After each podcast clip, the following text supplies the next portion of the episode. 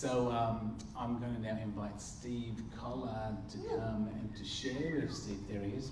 Let's give Steve a big welcome as he comes. Hey, Steve. I've got a whole bunch of stuff. You got a whole bunch of stuff. Uh, Props. no, No. Thanks, John. Oh, boy. What do you got in your little bag? Wanted to bring some good news with me. Great. Well, I've, uh, I've seen those titles and I'm heading out of here. Good on you, Steve. Okay. Ah. Just before I start, um, just while I was uh, preparing for this, uh, the Lord gave me a prophetic word for somebody here. It's actually at least two people, it could be more because I didn't get a number or anything, but I had a picture of a ship in a harbour. Now, surprise this to you, ships aren't built for harbours, they're built for the ocean. But these, this ship was in a harbour, and the sense I get is somebody's got a project coming up, something they want to do, something that is going to start to move forward on. And what I sensed was there was two different ships. One ship really was at a stage where it needed to go and have a little test. It wasn't going to be the full thing, so it was a time to take your project and move it out. Give it a run. See how it needs to be tuned up. And the other one was, it's still not quite ready. What you've been thinking, you need to think it through a little bit more to really prepare the ship for going outside. Now, if that's you here, it could be somebody at home, but I'd love to pray with you after the, the service about that. You know, because launching a new project just at the present time in Australia is probably going to be slightly more difficult than perhaps at any other time. So, now my topic today fear and peace. And I think these songs that we sang today and uh, the uh, verse Psalm 91 that Mark used was um, very appropriate. Now, last year when I uh, Mark asked me to speak, and he said, "Hey, "Get a prophetic word," and the word I had last year, which we looked as though there was going to be was going to be pretty cushy, was the Lord said to me, "There's going to be more fear." And at the time, at the time, quite frankly, I was skeptical, but I prayed into it. I felt, and that's what I preached on. That there was going to be more fear, and I'd have to say that was right. And uh, it's interesting, this whole concept of fear. There was an article in the Australian yesterday, surprisingly. And I'd just like to read it out to you. Not the article, just first two paragraphs. It's a guy called Frank Furedi, I don't know who he is. These days, the language of catastrophism permeates the public discourse. At times, it seems that just about every serious problem facing the world is swiftly reframed as a threat to human survival. Numerous commentators insist the climate emergency is already costing lives. Scaremongers claim the root causes of climate change also increase the risk of pandemics. The narrative of fear has flourished since the outbreak of COVID. It has led to political leaders throughout the world to respond to just about every challenge in a panic like mode. We are used to scaremongering about climate change, global terrorism, and COVID, but recently political language has internalized this point, this approach, to the point that political opponents are portrayed as posing existential risks. Now, friends, we have a problem all around the world. And uh, we can't bury our heads in, in the sand about it. But I do want to bring a little bit of good news before we do some other things. I have a book here. It's called 10 Global Trends Every Smart Person Should Know. Now, obviously, this book was written for me. but we, we are often left with the impression that everything in the world is going to hell in a handbag. Now, I just like to, uh, I'll just run quickly through 10 things that are really, really good news. The world economy, okay, grew 100 fold in the last 200 years. The wealth that has been created is just phenomenal. Um, and as part of that, in 1820, 84% of the world lived in absolute poverty. Isn't that amazing? 84%. In 2018, it was down to 8%. The rich have got richer, but the poor have got way richer as well. And the estimate is by 2030 that will be less than 4%. Couldn't we have a bit of this good news? Now, I heard a discussion between a guy called uh, Jordan Peterson and the guy who wrote this, Marian Tupy. Um, I'll just quickly go on. In 1961, worldwide, people had 2,196 calories per day. So if you spread it out over the whole world, everybody was slightly malnourished. Now obviously people were a lot malnourished in some places. As 2017, every person in the world has access to 2,962 calories per day, which means everybody can be overweight. Food has, has just uh, gone up. Um, forests since 1982, between 1982 and 2016, forests in the USA and Europe increased by 35%. There's more forests in Europe now than there were in 1900. Um, warfare is at an all-time low. Uh, safety.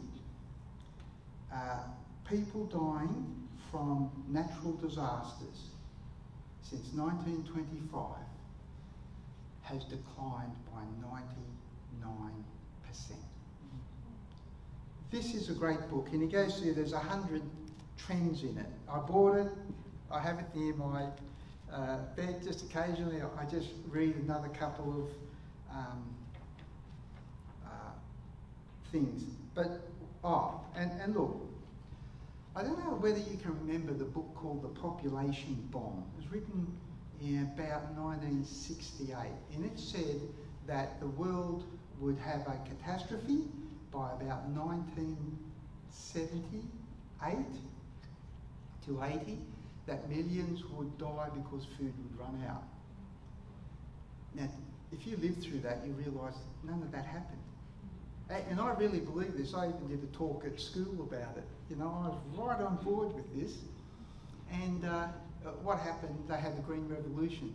Farming methods just improved out of sight. I think the average grain production used to be about half a tonne per acre. It's now eight tonnes per acre. So th these are just fantastic stuff. And the final thing is world population. And, and all this stuff is freely available on uh, all the sources of research in that. We all hear that the population's out of control.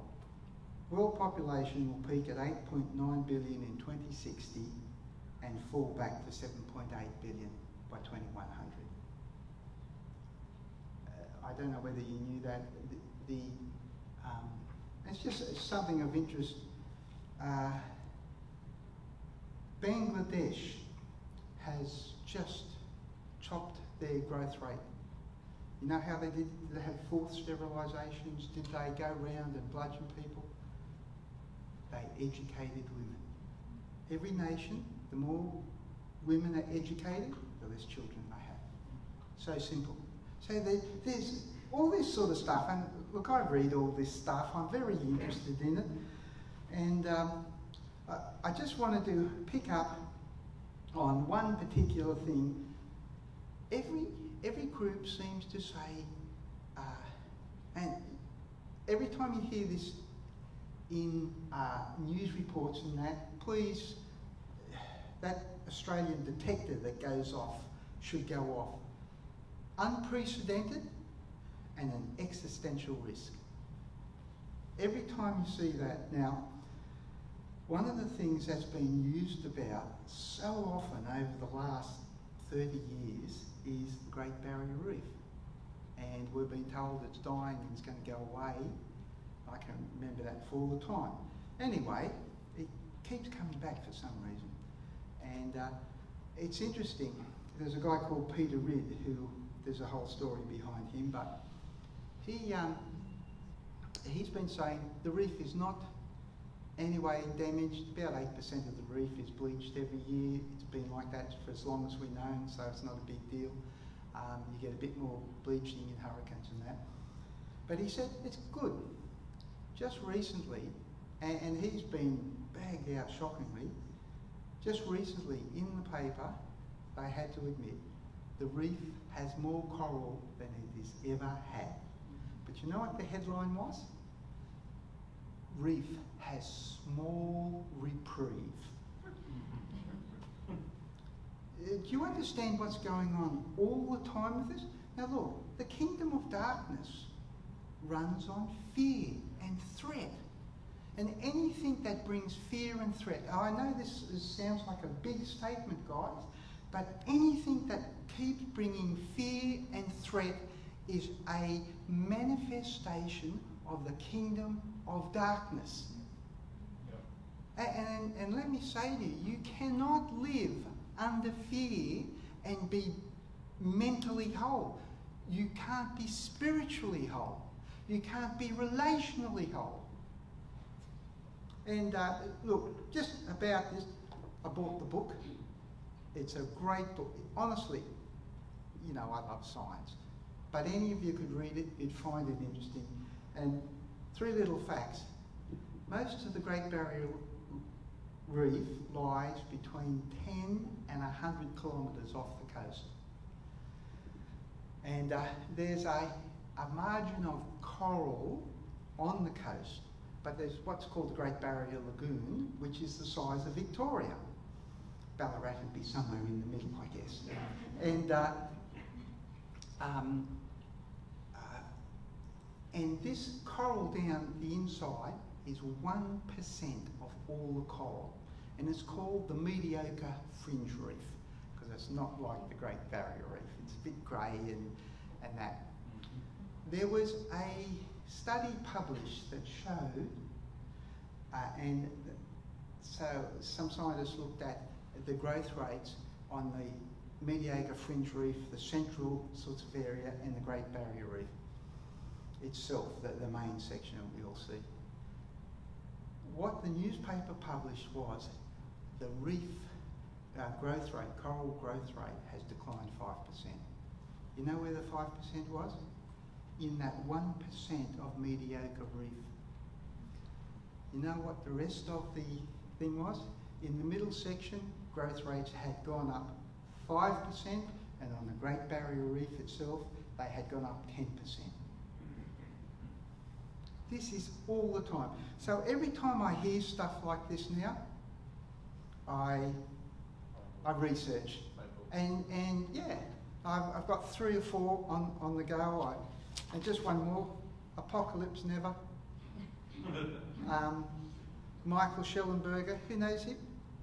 Perhaps you He's been one of the foremost environmentalists for the last 30 years. He came out and wrote this book, Apocalypse Never, Why Environmental Alarmism Hurts Us All. He believes in global warming, no problem. He said it's number 10 on the problems we're facing. It's very manageable. He goes through, it's brilliant. He's, um, uh, and the last chapter of this book, he explains why he thinks and he, catastrophic environmentalism is actually a religion. And he goes through and he points out their eschatology and everything. It was fascinating, but it makes you understand why people get into this whole area and it like becomes a drug to them. It's, it's a, a world value system that they take on board. Now, I just wanted to share a couple of things like uh, that with you. And, uh, but look, just getting back to the um, fear, I, I was listening to, and, and, actually the main part of this talk is going to be about peace, but I, I just want to put this sort of background in. Um, uh, a guy called uh, uh, from Ghent University in Belgium, um, uh, Desmond, I think, and he talked about um, a thing called mass formation psychosis that affects whole populations, and uh, uh, the and some other people have been talking about this, and it's how you basically hypnotise a whole um, population. And uh, the, I'll just read you mass psychosis, mass formation psychosis, is when there is a group think that is so strong that it leads to something horrific. The examples of the mass suicides in religious cults are one of these things. Nazi Germany in the gas chambers, Stalin used it, there was um, Mao Zedong used it. And here is the things. There must be a period of prolonged period of isolation. There must be a withdrawal of things that people used to enjoy. There must be constant, incessant, free-floating anxiety. Constant news cycle of deaths, hospitalisations, mutant strain, mutant strains. And there must be a single solution offered by an entity in authority uh, for it. Now, surprisingly, it looks like what our governments have been doing. I'm not saying they've been doing it intentionally, but what this does, when these people are talking about climate of fear, honestly, there is a spirituality about the fear. Now, is this all something to be fearful about? No. I was laying in bed pondering a lot of stuff like this months ago, and the Lord popped a little question into my mind, and it was this What is the advantage the kingdom of heaven of the pandemic? Question, and I couldn't think of anything just at the time. And then a day later, I was talking to a friend who's a warrior, and he said, Yeah, we're going to be praying for a lot of healing uh, and uh, we're, we're, we're going to see people set free. And I thought, oh, that's the answer to that question, isn't it? And then the day after, I spoke to another friend who's another real warrior. He said, without me asking the question, they offered it to me. Now, I wouldn't have heard that answer if I hadn't, the Lord hadn't given me the question. So, as I look around, people are in fear. And our society now is at a level of fear, probably. Look, When I first went to um, Europe in the, the mid 80s, and it was the height of the Cold War, people didn't know whether they're going to be there next week, you know, whether they're going to be. And you could feel it. You got off the plane in Europe and you could feel the fear. You know? We're back to it. So, the most, so we put up the first uh, slide, please. The most powerful weapon in our spiritual armory is the peace of God. In Romans 16 20 says, The God of peace will soon crush Satan under your feet and that's a, a reference back to Genesis 3.15. And I'll put enmity between you and the woman and between your offspring and hers. and he, Christ, will crush your head and you will strike his heel. It, the peace of God is the most important thing that you need to work on as your armoury because it, it is a weapon. Now, I quote from Rick Joyner, he had a beautiful paragraph on this. When we abide in the peace of God, it is both a fortress and a weapon that the power uh, that the enemy has no power against. If we abide in the peace of God in a situation, it unravels the enemy's power over the situation. The peace of God is the linchpin fruit of the Spirit that must be in place to hold all the others in their place. When we lose the peace of God, we will quickly lose our patience, love, self control. This causes us to fall from our position of abiding in Christ. And listen, you can tell, I can tell how well I'm abiding in Christ is how peaceful I am about the situations that I face. You know, uh, also, uh, uh, I, I, like listening to Jordan Peterson. I think he's one of the most profound thinkers. And he's not a Christian, but he's almost there. He, he gets teary when he talks about Jesus. You've got to be close, I think. But somebody said to him, Uh, do you believe in God? And he said, Oh, it's a trick question. He said, I'm a bit afraid to say that I, I do believe in God because if I do, I have to be greatly changed. I thought that was brilliant. If we believe in Him, if there's no change, do we believe in Him? And I'm not saying, I'm saying that to me too. When I think about stuff, when I react to things. So, how's that the, the process of it? We abide in the peace of God when we're acknowledging that God is in control of our lives and the situation we face. We lose our peace when we acknowledge that something else other than God is in control of our lives. Listen, we read in Matthew 28 18. Jesus said, All authority in heaven and earth is given to me. Now, in the Greek, that word all means all. And in English, it means exactly the same thing. So, where does Satan get his authority? Through the power of human agreement.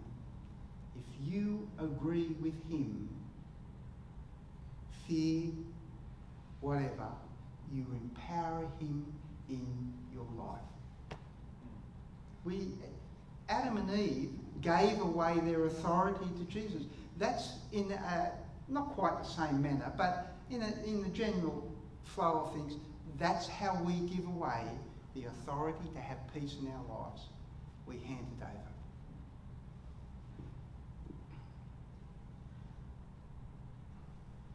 So if you lose your peace, empowering Satan to work in the situation in your life. A situation that Christ has already overcome through the power of the cross. You know, a bit after the Lord said to me, "What's the ask that question?" Uh, he, he said to me very clearly, because uh, I had been mulling over a lot of stuff about things, you know.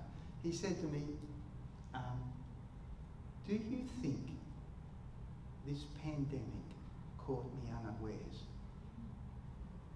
Man, that put it in perspective for me.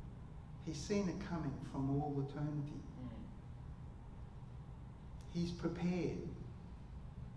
And I, I guess as I, I, I check myself on this, how much am I pressing into God? It's like you pray when you're praying about things. Now, don't get me wrong, there's some stuff that just absolutely terrified me over the time when Kath was ill. I was and I just love the support that the church gave us, and, and you needed those things. But look, in the general run of things, I have found that the more frantic I am in prayer, the less I trust in God. And it's the barometer for me. I try and check myself. Hang on, okay, I need to push into God first. And you know that when Kath had that thing, you know, they they took a thing the size of a uh, tissue box out of the thigh, and it could have been terrible. It was nothing, and um, it must have been the Tuesday, uh, a day or two after we were at church. I was home praying, and I had a vision. You push into God, He speaks to you. That's where it comes and says, "Be still and know that I am God." You know, it, the thing is that "be still and know that I'm God" is like being twisted together, and, and you're not in it by yourself.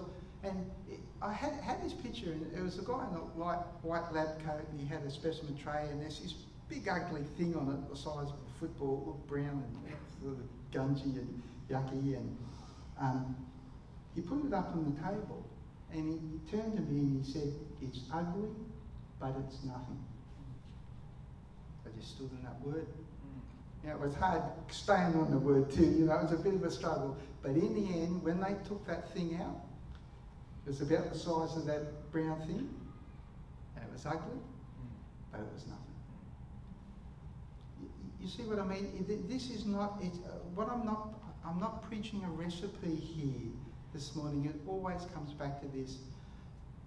A relationship with God is you speaking to Him, more importantly, Him speaking to you. And uh, when we start to understand that, uh, we get to Romans 8:28. You know, it's one of all our uh, really famous verses, and we know that all things, that in all things God works for the good of those who love Him, who've been called according to His purpose. Now, look, some people read that verse and think, "Oh, I'm not really called to His purpose," you know, and so that disqualifies me. That's a lie from the pit of hell. If you have acknowledged Him as Lord and Saviour, I don't care how well you're travelling, you're called to His purposes. And, and it is because the, the, the whole of the, the attack of the evil one is to undermine you being with Him. It's like the first time we ever preached a healing crusade in India. Uh, was in a little Indian village. There was a guy up the back leaning against his water buffalo with a, um, a shotgun, which made me feel quite uneasy, really, because. And uh, we were preaching, and uh, I shared a testimony. It was dreadful. I felt ashamed after I, sat down. I thought that that was terrible. But anyway, as I sat there, Gary preached. This picture came into my mind, and starts climbing up a tree doing the preaching, saying Jesus is going to heal you. And then we went out along the limb and we cut the limb off after ourselves. That was my picture of faith. It was nowhere. Now, as it turned out, we prayed for a lot of people. Nothing seemed to happen, but they didn't shoot us, so I called it a draw. I thought, it was a... anyway, two days later, the headmen of the village come and got us and went back. And we prayed for about 60 people. And in the intervening, uh, the 24 hours after we prayed, everybody in the village had been healed. It's extraordinary. But you see, the attack is always to try and get you to focus on fear. Always. This is why our whole culture at the moment is really a pagan culture. And, uh, and, and what I want to say to you folks today, we are the answer. Now, I'm not saying there's some huge challenges going forward. I think there's a lot of government overreach into areas of family and church life that is not acceptable, and I think they probably might push on more. I don't care. Really. If God is God, I cannot live in fear. You know the famous line from um, uh, Strictly Ballroom. A life lived in fear is a life half lived. It's a great line, and it's true. Now, I just quickly will try and wrap this up. Let me just go.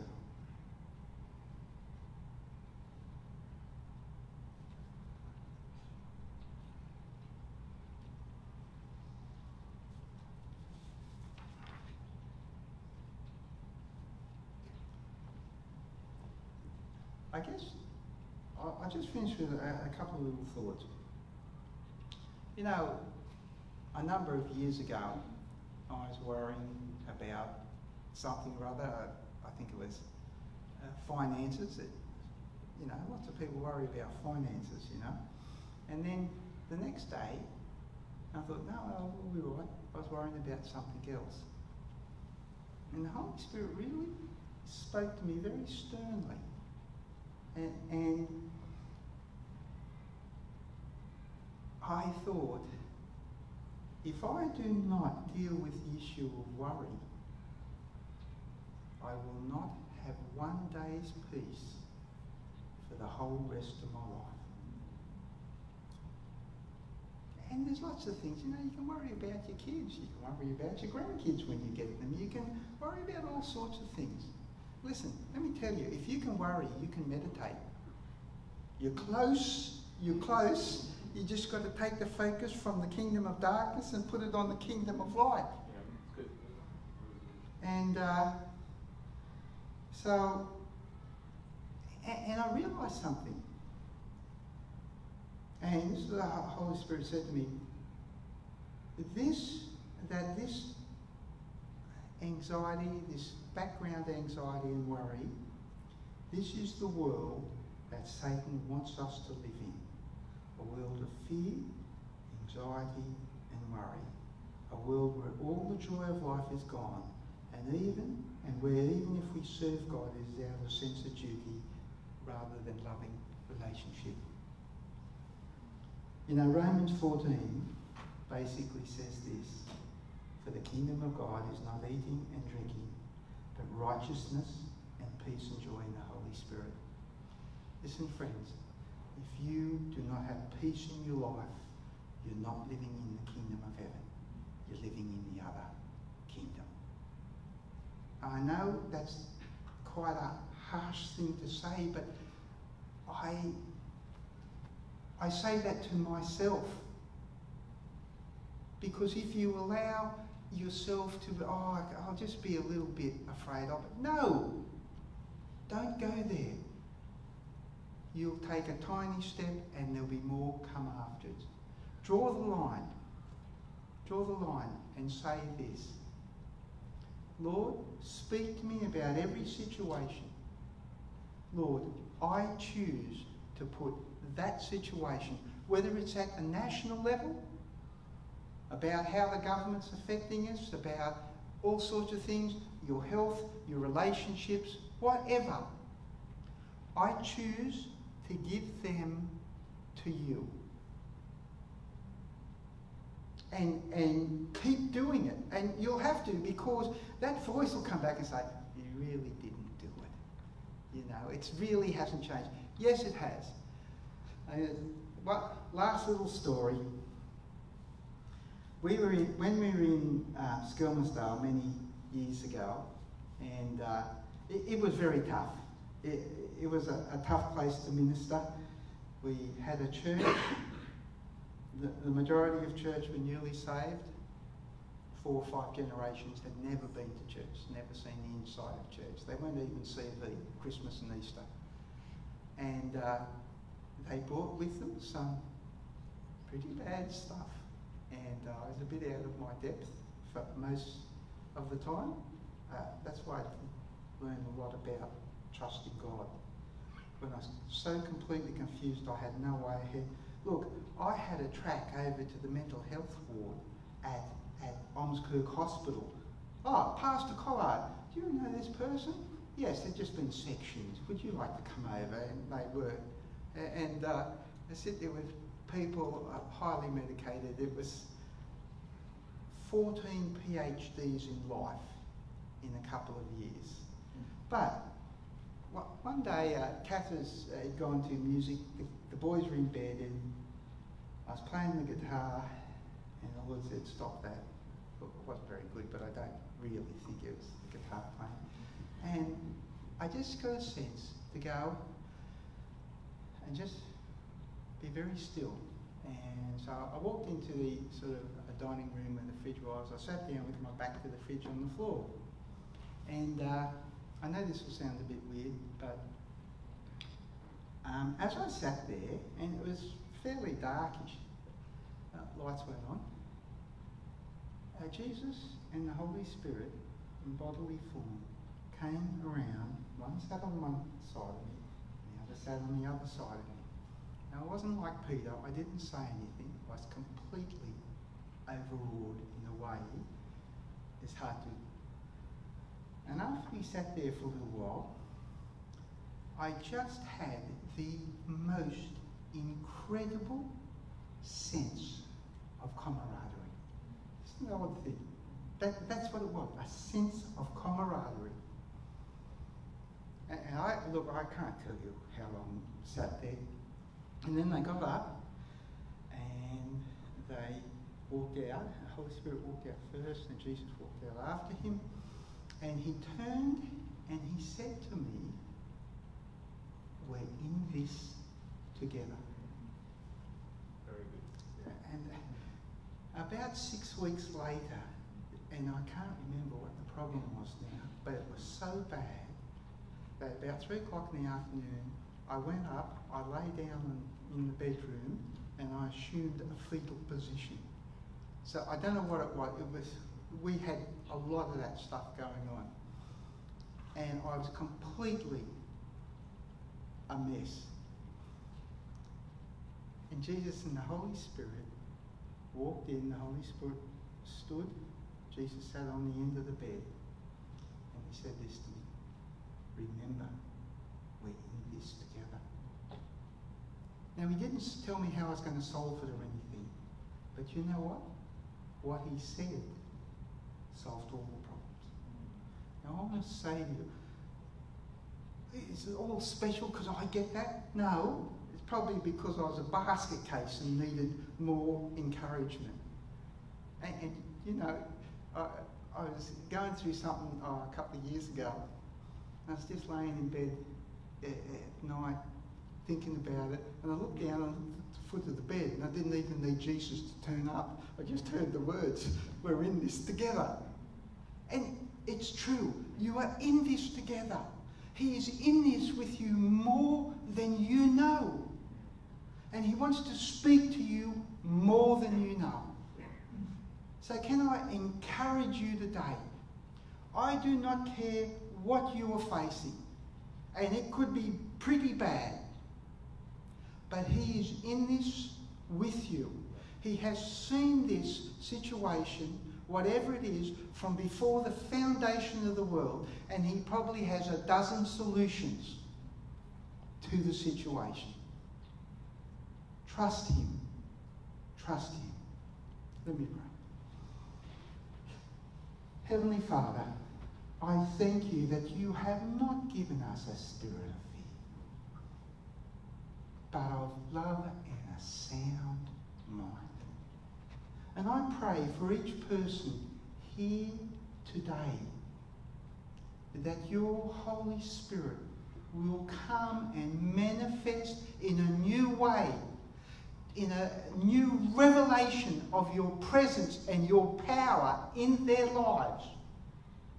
And I thank you that we are more than conquerors. More than conquerors in Christ Jesus. Amen.